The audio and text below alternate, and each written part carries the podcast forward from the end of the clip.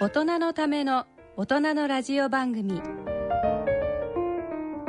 大人のラジオ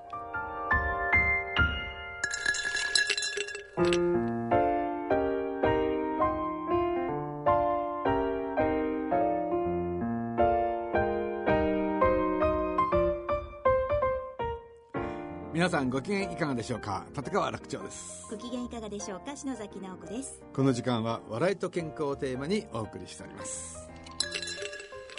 さあ7月ということいでやいやいや暑いね暑い暑いとりあえず暑いね子供たちはもう夏休みですもんねえもうセミの声もね、うんうんえー聞こえますしね本当にもう夏本番ですね暑いはい本当にねね今年は早くから暑くなってね、全くでもこの暑いさなかねスポーツする人がいるってのは歩いてるだけで嫌になるのにね何ですかあのサッカーあのサッカーは暑い中で よくあんだけ走れる本当ですよね私あれ端から端まで走れないかもしれないひょっとしたら途中 で途中で休むかもしれないなんか行ったら絶対引き返してごらんないもんそうですよね結構な距離ですよ結ねあれね構なもんですよあんなもんねえあれをこう90分間ねフル出る選手をこう走り回ってるわけねえですずかっとら、ね走ってるわけじゃないんでしょうけどそれにしたってねえいやでも盛り上がりましたねいやよく頑張りまししたよはね,、い日本ねうんまあね負ける時はねパパッと負けましたけど ね最後ねそうですね潔くというえーまあ潔くというかおおおおおと言ってうん言ってるうちにどんどんどんどん取られて、うんででももまあ、はいね頑張りましたよ頑張りましたね、うんなんかね最初はね正直あんまりそう期待してなかったんですけどそうそうそう私なんか、うんだだ世代みんなねってのが凝っちゃったもんね途中からの盛り上がりがすごかったですよね、うんしかもまあ一人少ないうんから勝ったようなもんなんでしょうけどまあねでもねだからねあれ最初相手のハンドの反則でねで一発レッドカードで、えー退場になっちゃっただからあのサッカーってはい点入らないじゃないですかななな90分ずっと見てて0対0ってあんのよあんあんなスポーツないでしょ他に。確かにだってね90分必死にやってねゴールできないんだったらね私思うんだけど、ゴールなんか狙わないで狙わそう狙うから入らないんだあんなもん、うん、90分やったってせいぜい1点とか2点じゃないですかあのね、だからゴールなんか狙ったってどうせ入んないなら、どうせなら相手の選手の手を狙って蹴った方がよっぽど確率いいんじゃないかと思って。ハンド狙いですかそうそう、もうハンド狙い。新しいですねそれもうだっねて、もうあそこ、あそこっていうのかな、ゴール前って、もうね、ゴール前まで攻め込めなかったらもう、もう話にならないんだけど、いや一応ね、攻め込んだ時点であそこでぐちゃぐちゃぐちゃぐちゃ、大勢人がいいんじゃない。で、相手だってまさか自分の手めがけて蹴ってくるなんて思わないか 確らかに。思わないです思わないですよ。だからもうとにかく、すべて手をめがけて、蹴る。蹴る3回成功すれば3点ですよ。ゴール狙ってるよりよっぽどいい。どうしようお互いにこうやってハンドお狙いサ互いにッカハーンドみたいな狙いでね全、然わ面け白わくかんなない かったりしてね、ゴールキーパー暇でしょうがなかったりして、ですよねこっち来ねえよ。まあまたでもね4年後を楽しみにねどんなふうに成長するのかねはい楽しみにしていきたいと思いますしましょう。いや、期待できますよねそうですよねはい、えーそれでは大人のための大人のラジオ進めてまいります大人のための大人のラジオこの番組は野村証券ほか各社の提供でお送りします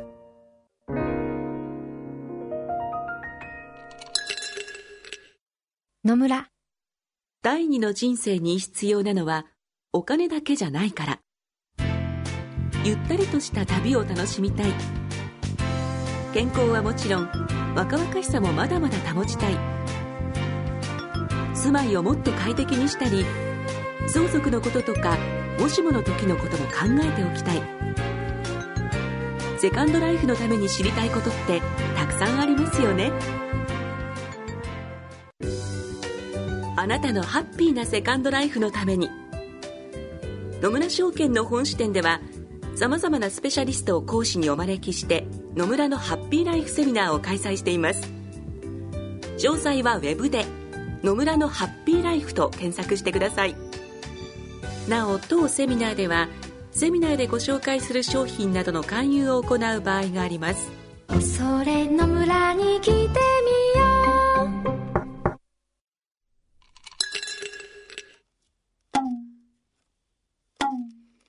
ほうほうほう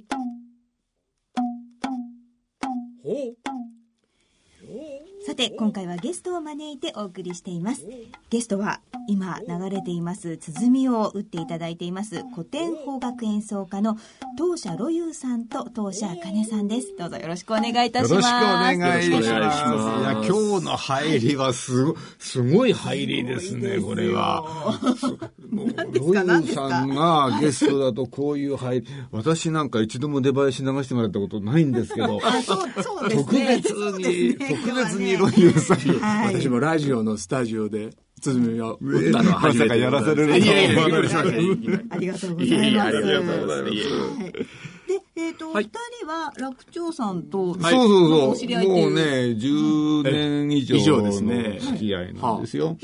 そもそもね、あのー私、あの、落語家でしょね、なんか、今さ、今さ、今さ、今さだけど、はい、知ってます。はい、やっぱり落語家っていうのは前座の時に必修科目っていうか当然の業務としてですね、あの楽屋でそのその太鼓とか鐘とか、これ前座の仕事なんですよ。でその時に前座はその太鼓を習うんだけどその時にちょっとあの誰か相談できる人いないかなと思ってその時にご紹介いただいたのがロイユさん。そういでね、うでね、で、なんでロユさんなんだって話なんだけど、あの、このロユさんのね、お師匠さんがね、あの、当社路線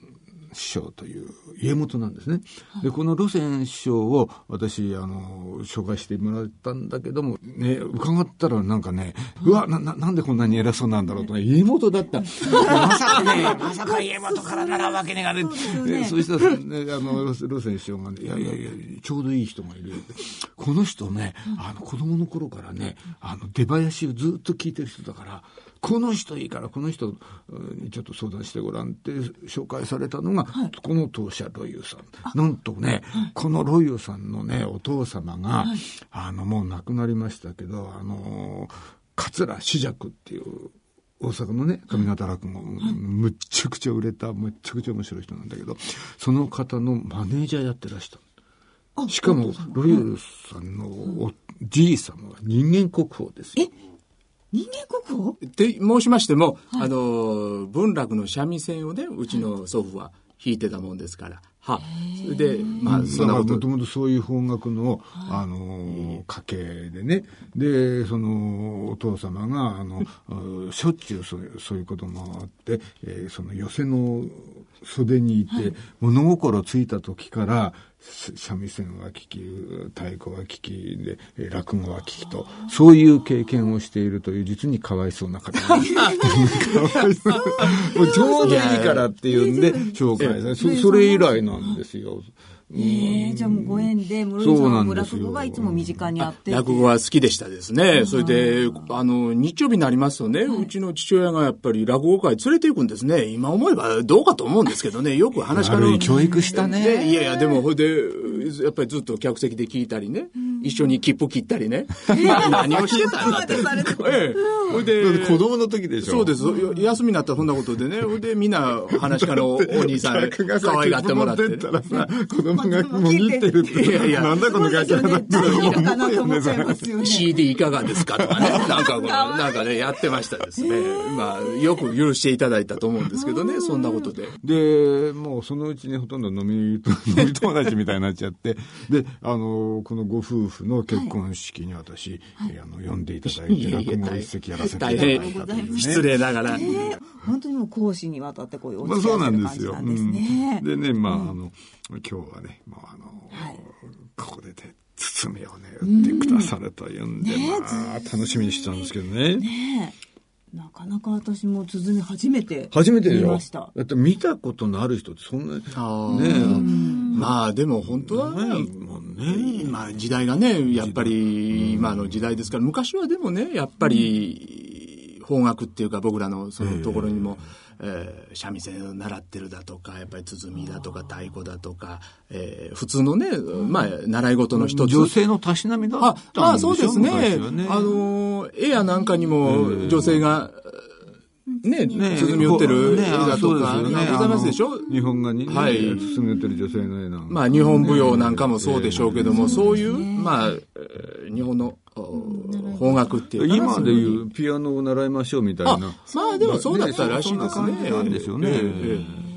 今では考えられないですけど、まあ一中節なんていう古い音楽がありましてね、それの譜面うん、面がな江戸時代にはか基地家庭に一冊は必ずあったあったってんですね。中腰って流行ったらしいですね。ですね。なんですただ、なかなか一丁節もね、今聞くと難しいっていうかね、それを皆さんがね、おやりになってたってのは、なかなかすごいかなりなことで。そうなんですね必ずあったっていうですけど、そんな時代があったとはね、僕らもね、聞いてちょっとびっくりぐらいのことなんですが。は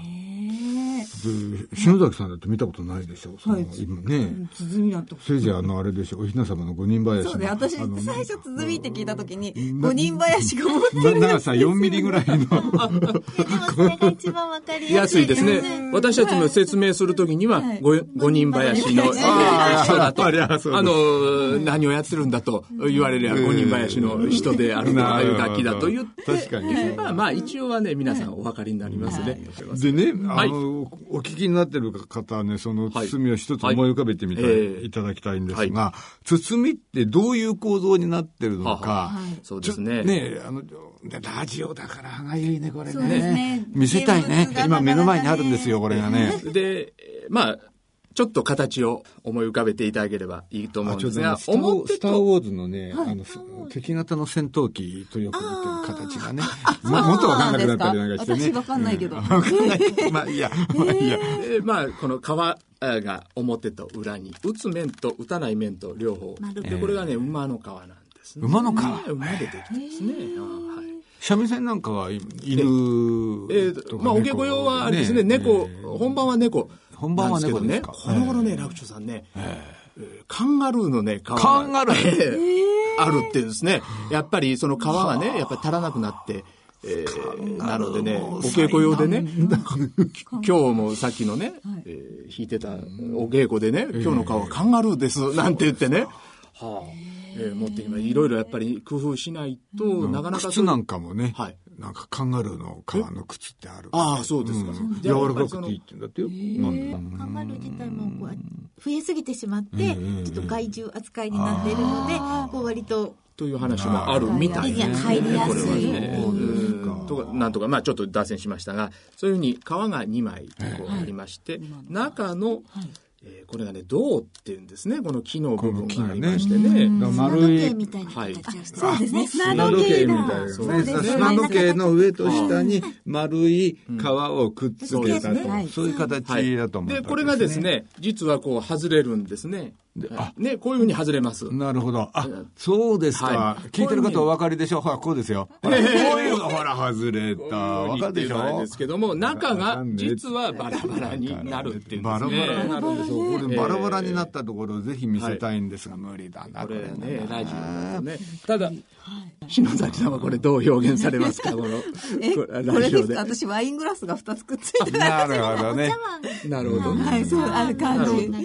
に見えるなそれが中にこう普段の生活がわかりますね。すぐそこにいるというのはね。でこれが銅と言いましてまあ桜の木とかそういう硬い木でできているんですねで中がこう掘ってありまして手彫りなんでしょう。カンナメってやつですねこれカンがねナでね。あーこれがねだからカンナメ随分作者によって違うようであ模様とかはいこうそのカンナメのその掘り方ってこいれうかは段々になってる、わかりますか、段々なと言って、ねなんだ。うん。こう段々にそうそうあのねなっていますちょっと見るとバームクーヘンみたいなね、筋がついてああそそうになってるとはいういか、そうですはいはいこれはがい横だとするともっと縦にあ方向性の縦になってる縦になるカンナメもあったりして、個性が作者の個性がそこに出てまするんですか。手作りだもんね、みんな。ですね。この銅は、でも、ずいぶん古いえー銅がたくさんあるっていうか、あんまり新しいのは振動って言って、そんなに習ってこないですね。やっぱりこれも。これでどのくらい経ってどうるんででしすかょうね。まあ、まあ、200年から300年。まあ、はっきり何年ともあれですが、まあ、それぐらいは経ってる、だと思いじゃあまもう古いのはもう何百年っていうのもいっぱいあるわけす。あると思います。でしょはい。えーでもねバイオリンなんかも結構古いのそうですねでこの川やなんかもね、あ新しくその作ってる川もあるんですが、やっぱり音がねポンと言わないんですね、これが、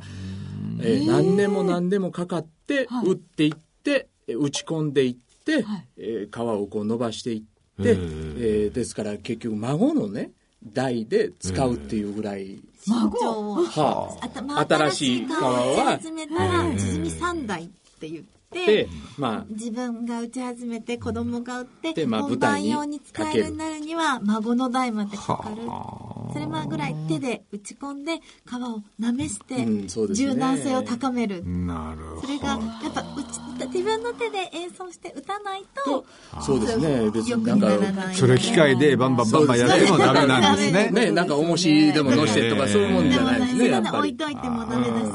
ぱり歌打って手で手油とかで育っていく、やっぱりね楽器は不思議なもんで、あのやっぱり楽器としてね目覚めさせてやらないなるとほど音がね鳴ってこないんですねでですから例えばその蔵とか田舎のね、その蔵で鼓が出てきましたとか例えばそういうのが、で楽器が出てきましたすぐになんかこう組んでパンとやっても音が出ないんですねやっぱり楽器としてのこの自分が忘れてるのか認な識がないんだええれるんだやっぱりね、少し打ち込んでやらないと、これは本当の話で、大川、大鼓の銅なんかでもそうなんですね。少し、この、打ってやっていかないとね、音が出てこないんですね、これ。なんか不思議川なこのとに方。だってさ、ねえあ、俺はカンガルーの川だったはずなの に、ななんで今ここでこんなことになったら、あ、そうか、俺は楽器なんだ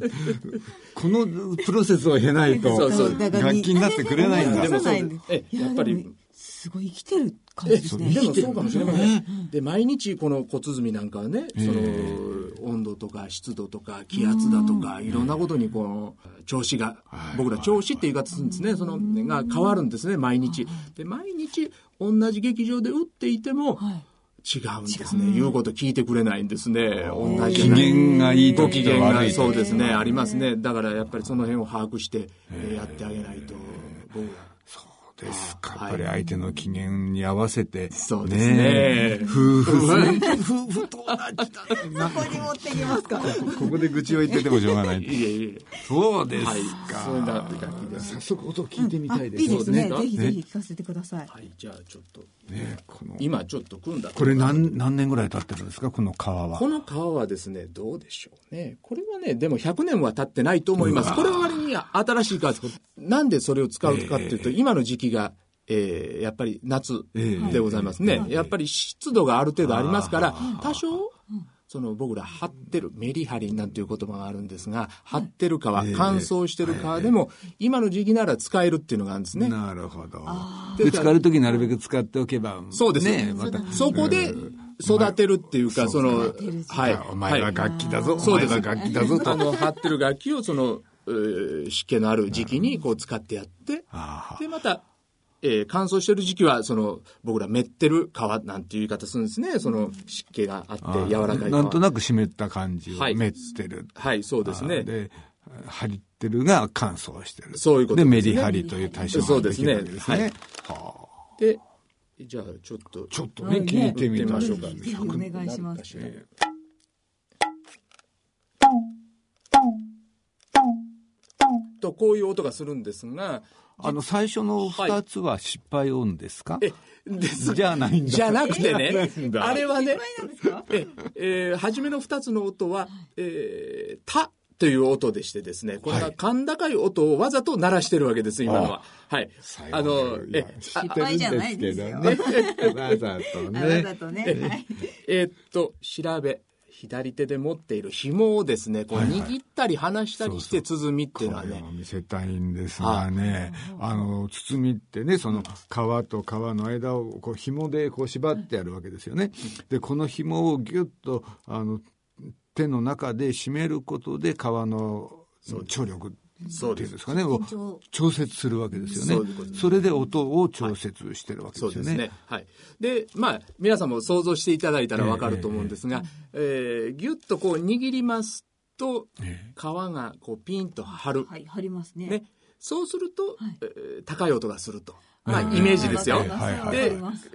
その紐を離すと皮が緩みますから、ええ緩んだ皮っていうのはちょっと低い音がすると、ええまあ、ええイメージしていただければ結構かと思うんですが、えーその皮をこうギュッと緊張させたここのと。ギュッと音聞聞こえますかね皆さんねこれをね、あーこの音この音ギュしッ調べっていうんですね、この紐のこと。うんこれを調べをギュッと握って、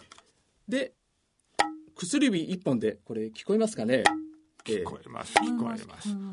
薬指一本で指一打ってると思えないねこれがねそれと対照的に、まあ、ええ鼓は大体、鼓の音って言ったら、ポンポンなんて言い方しますね。うんポンポはいはいはン。ね。そのポンっていう音を、じゃあちょっとやってみます。ちょっと、入れてますかね。聞こえてるかな。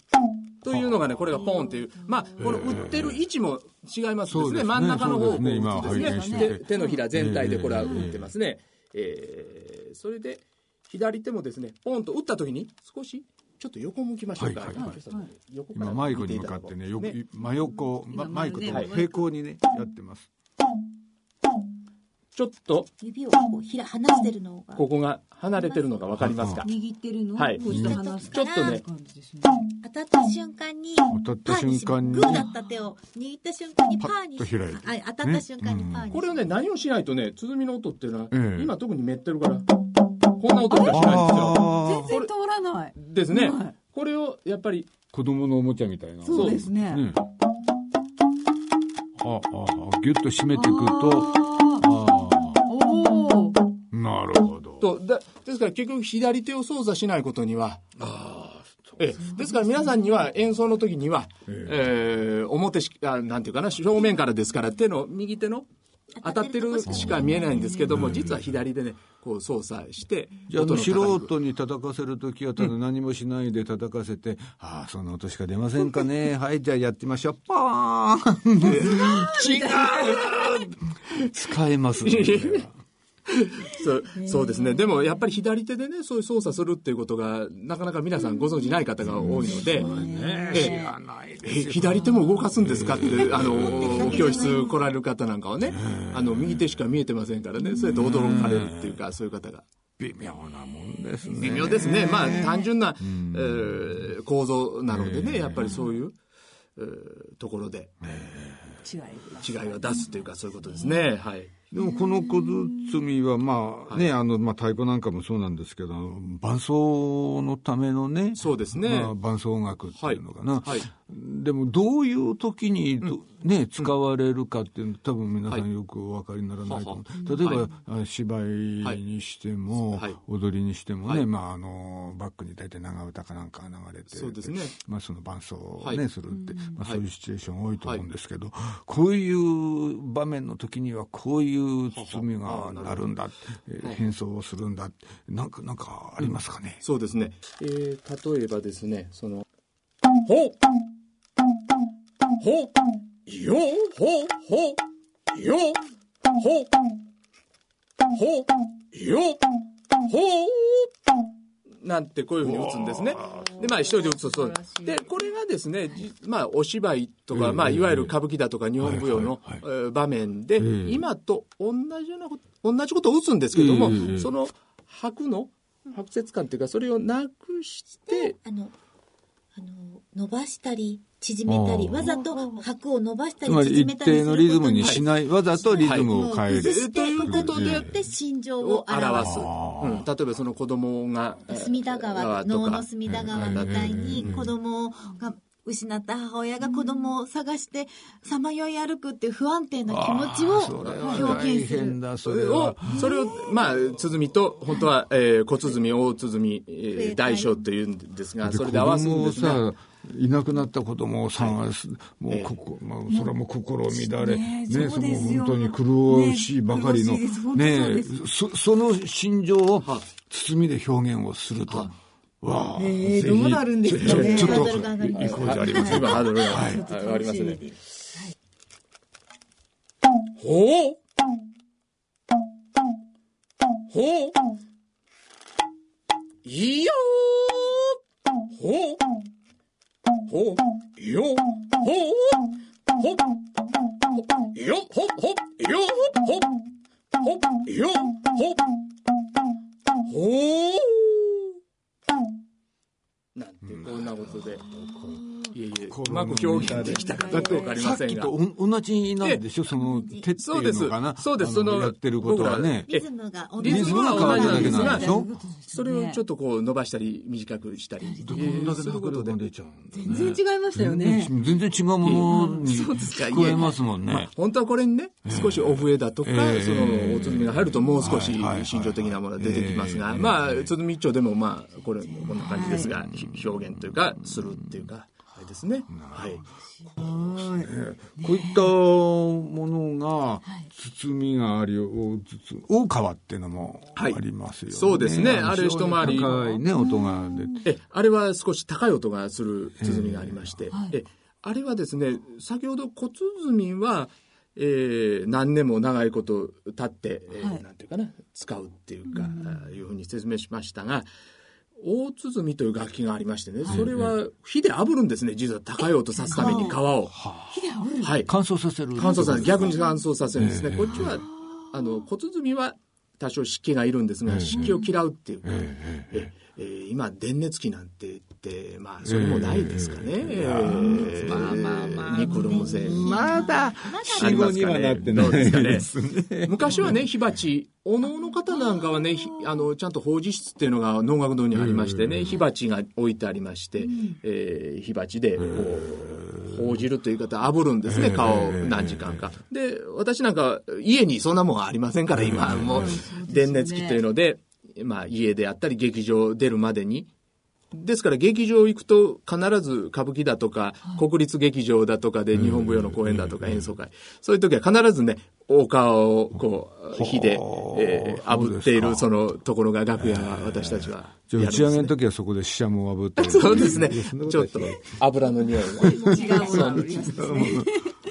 というような。それはね、でも炙ってるだけに、その廃棄するんです、すぐに。もう何回か打ったら、5回とか10回とか演奏するもうと使い捨てなんですね捨てるんです。ですからそういうふうに逆なんですね。真逆。曲ですね。はい。まあはい。鼓でもね。ええ。そういうような楽器がああります。と太鼓ですよね大太鼓。はい。そうですね。笛ええ締め太鼓そうですねちっちゃいやつ。まあ、いわゆる五人林なんて言ってるのは、うん締め太鼓五と人林でこれトントントントンやってるやつね大大鼓と小鼓と笛と、あとはまあ、あれ、お能なので、歌いの方が、あこう、センス持ってこう、ねあおられるんですセンス持ってね。ねあれが五人林。まあ、そのうちの一人だと思っていただければ、ええ、いいかと思うんですが。はい。だからこういうあれなんですよ、その能歌舞伎はい長唄とかね、あとまあ他のまあ浄浄瑠璃なんかもありますね信内とかね、うんそういうもののあのいわゆるお囃子のプロ集団なわけですよ。だからこうこういう集団集団で言ったらおかしいけどいやいやいやこういうプロがちゃんと一つの流派として存在しているんだと多分ね皆さんご存知ないと私は知らなかったですねうん。だからあのかぶ、ね、三味線弾いてる人歌ってる人あの鼓を打ってる人みんなお仲間みたいなあははねはおふうに思うじゃないですか思い舞ます台なんか、はいでもねあのテレビのね邦楽の中継なんか見てても実はそれぞれ全部専門集団が寄せ集まってああいう舞台作ってるわけですよ。違う流派でもこう一緒にそう演そ奏うしたりそのそうですねそうですね当社流という、はいそのお囃子型のメンバーでいらっしゃるわけですよね。えこ当社流っていうのは、どこの、まあ、その鼓の中のはい一つの流派みたいな、はい、そうですね、そのえーいわゆるさっき言いました、えー五人林のそういう打楽器、えっとお笛えっとがあるのが当社流って言うんですね。はい、で今そういうお囃子えーは鳴り物とも言ったりするんですがそういう、えー流派っていうのがまあえー10ぐらいあるんですかね今こちらでは。東まあお流派がえね、結局はまあそ、ねなんていうかな、おのの流派と、また、えーが、 えーちょっと、えーあれですが、えーなんていうかな、それが、おのが、まあ、はじめ、元なんですけれども、まあ、歌舞伎で、えー三味線が入ってきたことによって、その流派がまた、できてきたんですね。三味線音楽とに演合奏わすすっていうるのでなるほど、ねですから、元おは茶、まあ、のだおから、話し方。ですから私たちなはるほどおのおのことは触れないんですえええねえできないんですねおのおのルールはやっぱりある程度は、えー習ったりはするしますが、もう職分としてはやらないですね。で、おのおの方も、まあ、こちらの三味線音楽っていうか、そういう歌舞伎の音楽は、まあ、おやりにならないっていうあか、あまそこはあ元るな程度分かれてる、はいそこはねきっちりきっちり分かれてるもしかしてしないですねあそうですか他のお能以外の古典のこえのえ打楽器を使うのは私たちはこれ以外は全部。ああなるほどお能の方はもう専全部門だ専門職私たちもね入らないし、ねこちらの方ももう、そうですね。そこやは、るでができてるすから、同じ楽器やっててもね、その辺は何が違うんだって言われるんですけど、まあ、そういう、はい。そもそもなんでこはのあ鼓の道にお二人えーは。そうですね。どはい、どうぞ、赤根さんは。 じゃあ奥私は、様から。ははいい。、あの、母がはい習い事としてお囃子をしておりまして、うちの母は今、あの、一中節の歌、浄瑠璃方をしてるんですけれども、のそのそれが専門で、歌が専門、あ浄瑠璃が専門で、お習い事としてやっていたお囃子がありまして、で、私にも一緒に行かないみたいな形で、そこが小学校4年生とか10歳ぐらいの頃に始めましてでずっとなんとなくやってておあの発表会に出るとなんか。なんか欲しいもの買ってもらえたりするのでなんなんとなく続けてたんですけどあの、まあ、大学を受験するときに、まあ、芸大でお囃子が勉強できるからっていうので、まあ、本格的にやってみようかなってなってその時は初めプロになろうとかいう気持ちはなくて、芸大に入るために勉強してお稽古して芸大に入ったんですけど東京芸大。東京芸大ですね音楽学部に邦楽科っていうのがあって、うんあの長唄とかおしゃあの長唄お三味線林あと能楽雅楽、奏曲日本舞踊とあります。人数は少ないですけどね、やっぱりそうやって専門的にやってるあれがありまして。そこには行いってらっしゃる。ですねはい。ただやっぱり芸大に来る人はみんなあのプロを目指してる男の子もいて、で刺激を受けて自分も職分として林方になりたいなと思ってそのまま今に至るっていう形です。で、打って変わって私は、その芸大とかはもう一切関係なくて、私ね、でも、えー楽器二十歳までこれ持ったことないんですよ、実は。そうだった、そうなんですか、はい僕、あの、二十歳超えてからなんです。鼓とか太鼓とか触れたこともなくて。あら、お家はそういう感じなのに。ええ、いえいえ。でも、うちの祖父は三味線弾きですから、あの、全然これとも関係ないですし、えーっと、まあ、笛をね、昔あの、ラフチョウさんどうですかね、6歳の6月6日にね、ええよく言いますよね、はああのお稽古始めにそうですね。その時に、えー当時は当社水宝と言ったんですが、今当社名将と言ってる、アフレの、まあ僕らの先輩というか、大名人がいるんですが、そこの師匠のとこへ、えーうちの親がやっぱり、そのうちのおじいさんの関係で連れて行きましてね。で、冬はやっぱり楽しかったみたいで、どうやら。で、冬は少しね、えー吹いてたんです。ただ打楽器の方はやったことなくって、もう21、かなほとんど。その時に初めてね、持ちましてねそうです。はい。それでそこから出したのでね。はい。でそれなりの苦労ってやっぱり終わりになったんですそうですね。まあ、やっぱり芸事は小さい時からやってる方がというか、その小さい頃に身につけたものっていうのが、ありますから、なかなかその辺は苦労しましたし、今でも苦労してます。でもその時どねあのこのおはい二人は同門でいらして、まああの職場結婚みたいなね、まあそういうことになりまそうすかするとね。その時ね点でははい奥様はねロユさんが入ってきて、うんあいろいろできなくて宿泊してるのを見てふんとか思ってたんじゃないですかで もなぜそこのの頃は人みたいなどうですかね。そうですかまあ、ただもう、この人は学校へ行ってましたし、私はもう現場へね、うちの師匠と一緒にもう、その頃はもう毎日毎日仕事が、えー歌舞伎座へお昼行ったら夜は録音だとかね、もう朝から晩まで、えーうちの師匠のところはおお仕事というかありましたから、もうその現場へついていっお兄さんは現て場へ、私は学校へ。学校へっていうことでね。まあ、だからそんなにはね、接点が、まあ、なかったっていうか、初初めのめのううちちははでですすね。はあでももう完全にじゃあ鳴り物付けみたいな、でもう現場で覚えたって感じそうですね。それは、そういうことですね。ですからもうね、何も知らないうちに、もう舞台へ立たされるわけですね。ですから僕、この曲やったことないっていうのが、どんどんどんどん出てくるんですね、宿題が。それでもう私もね、困ったことに、もう舞台で分かんなくなりましてね。まあ、今でしたら、なんていうんですかね、少しごまかすなんていう言い方は良くないけども、ええまあ本番わからないようにお客様に、えええーうつ映すっていうのがまあプロですわね。まあいわねゆる融通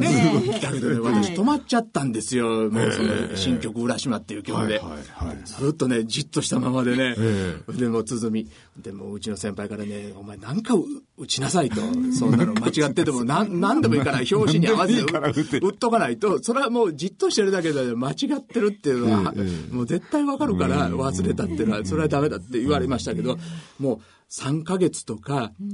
えーぐらいでもう出さ、されるっていうか、まあでもうちの師匠もそういう意味では大胆でしたですね。やっぱり大胆ですね、はい、それはというか、まあ、でも今考えればね、ありがたいことで、やっぱりそういうことがないように、やっぱりしますから、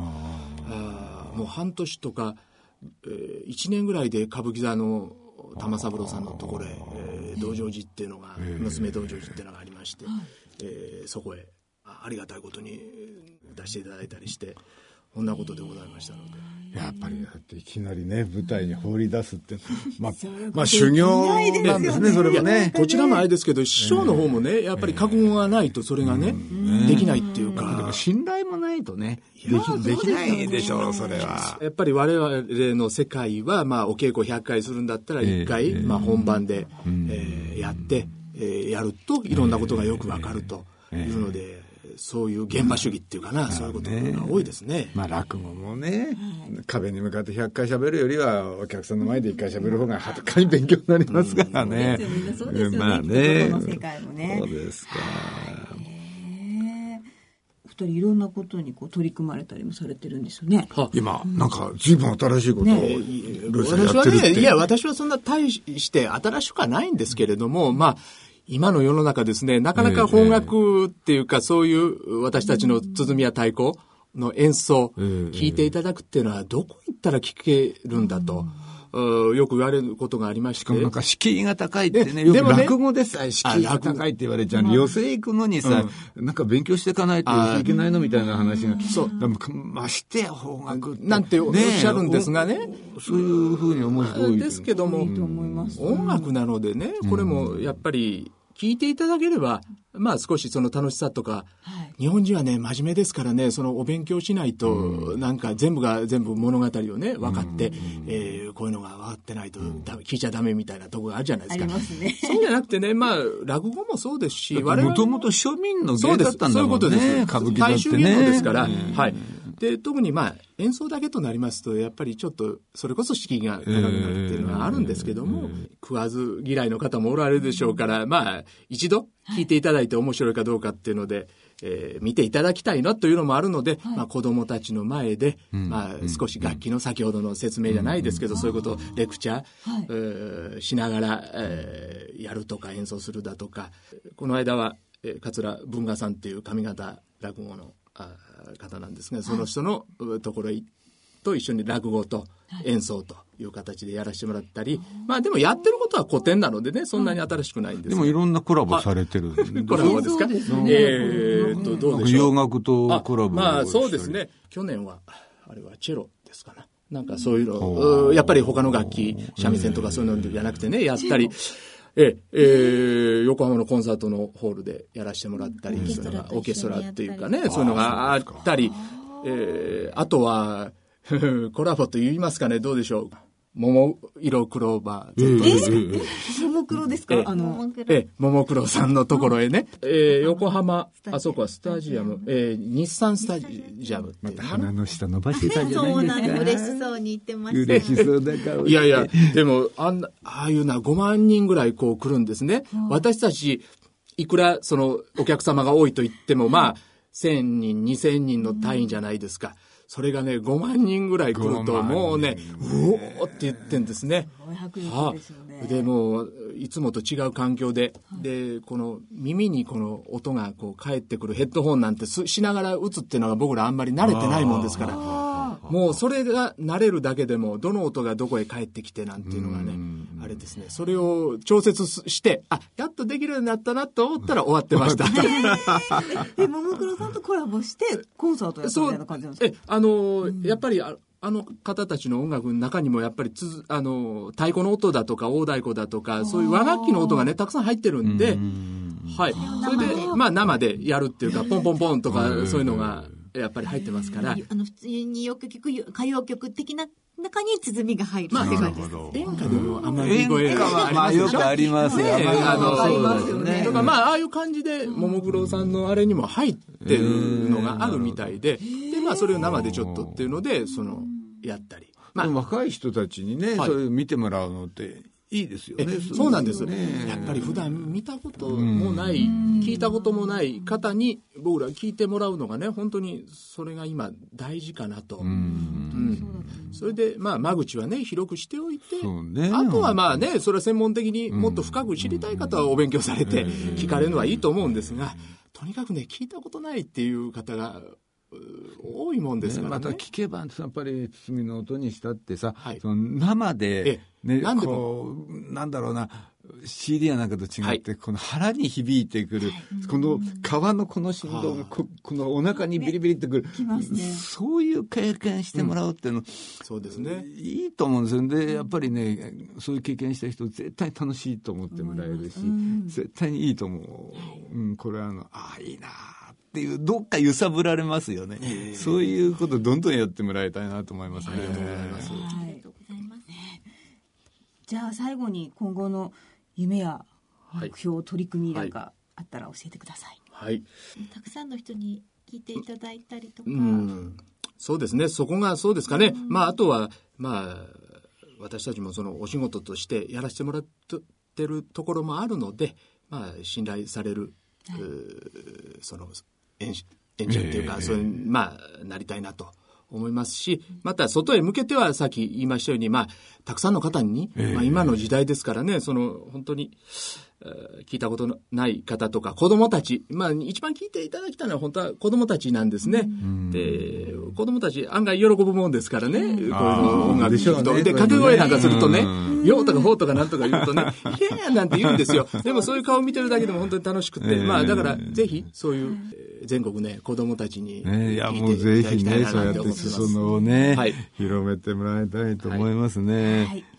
はい、えー今日のゲストは古典邦楽演奏家の当社エロユーさんと、えー、当社あかねさんをお迎えしてお送りしましたありがとうござああいま今し日たはどうも本当にありがとうございましたいました。野村、ちょっと気になるお金の話。今回は、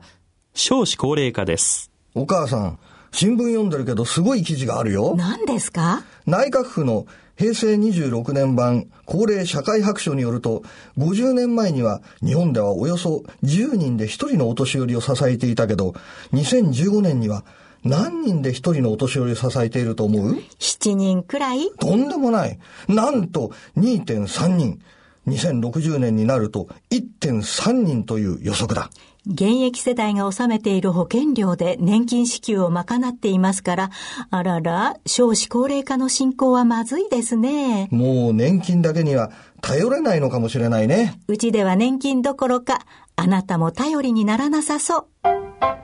お金に関するご相談は、お近くの野村証券へどうぞ。それの村に来てみよう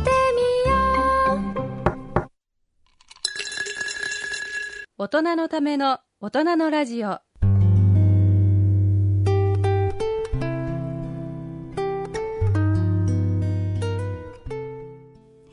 さて、ここでお知らせです。立川楽長さんによる落語独演会のチケットプレゼントのご案内です。え来たる8月27日月曜日、夜6時30分会場、えー7時開演で、えー築地本願寺で開催されます落語独演会、楽長夜落語 in 築地に抽選で5組10名の皆様にチケットをプレゼントさせていただきます。まだ暑いですかね。でもね、あの、夕涼みにちょうどいい時間ですから、そうですねはいえーふらふらとぜひお越しくださ い。ですよね、夏の夜ね。そうですよ。私すごい好きでうす。んはい。また夏らしいね、はい落語を、あの、選びますから。はい。ぜひぜひ皆さんいらしてください、えーチケットご希望の方は番組ホームページの番組宛てメール送信フォームからご応募いただくか、郵便の方は郵便番号105-8565ラジオ日経大人のラジオチケットプレゼント係宛てにお送りください。いずれも夜落語チケットプレゼント希望とお書き添えの上、郵便番号、住所、氏名、電話などの連絡先、番組へのコメントなどを書いてご応募ください応募の締め切りは7月29日金曜日必着となりますどしどしご応募ください住所をね、はいあぜひあの忘れなくおかけください、送りようがな ないぜか皆さん結構住所忘れる率が高いですよそねうなのねうんはい、ももったいないですからねぜひ書いてくださいはいそれではそろそろお時間となりましたお相手は篠崎直子と立川楽長でしたそれでは次回の放送までさようなら